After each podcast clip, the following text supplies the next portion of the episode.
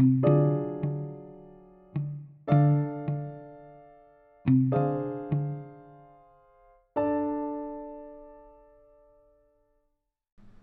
la edad dorada de la filosofía y la ciencia islámicas, que se extendió desde mediados del siglo VIII hasta la conquista de Bagdad por los mongoles en 1258, el erudito Abu Said al-Balji redactó un tratado sobre cómo entender y tratar los trastornos mentales, en particular la depresión perfilando un enfoque terapéutico racional para tratar la neurosis que anticipaba algunos aspectos de las terapias cognitivas modernas.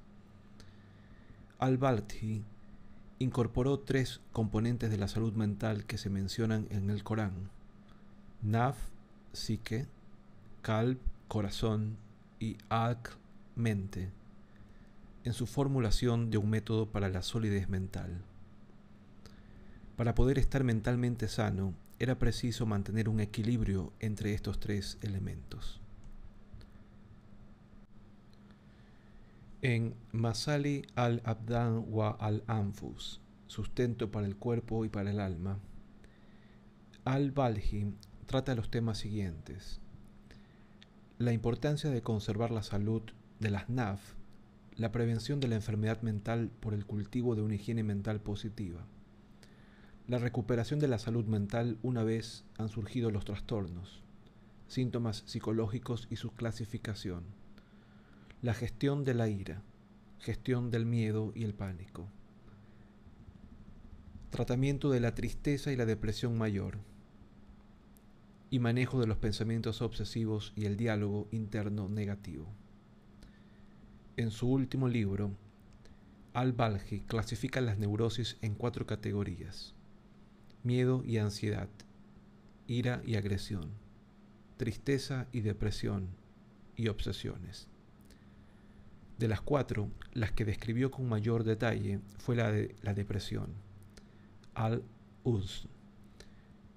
Al-Balji señaló que se puede caer en depresión por la pérdida tanto de seres queridos como de pertenencias personales y por fallar en la consecución del éxito o de ciertos objetivos.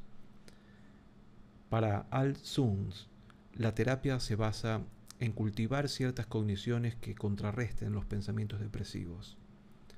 Y como el tratamiento se enmarcaba en una tradición religiosa, Al-Balji también recomendaba recitar el Corán como parte necesaria de la recuperación.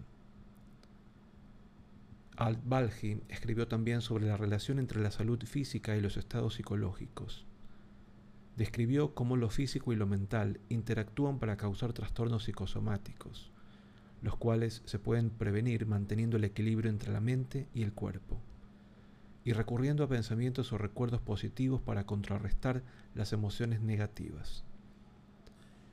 En la tradición médica psicológica occidental, las terapias cognitivas y la comprensión de los trastornos psicosomáticos no se desarrollaron hasta el siglo XX.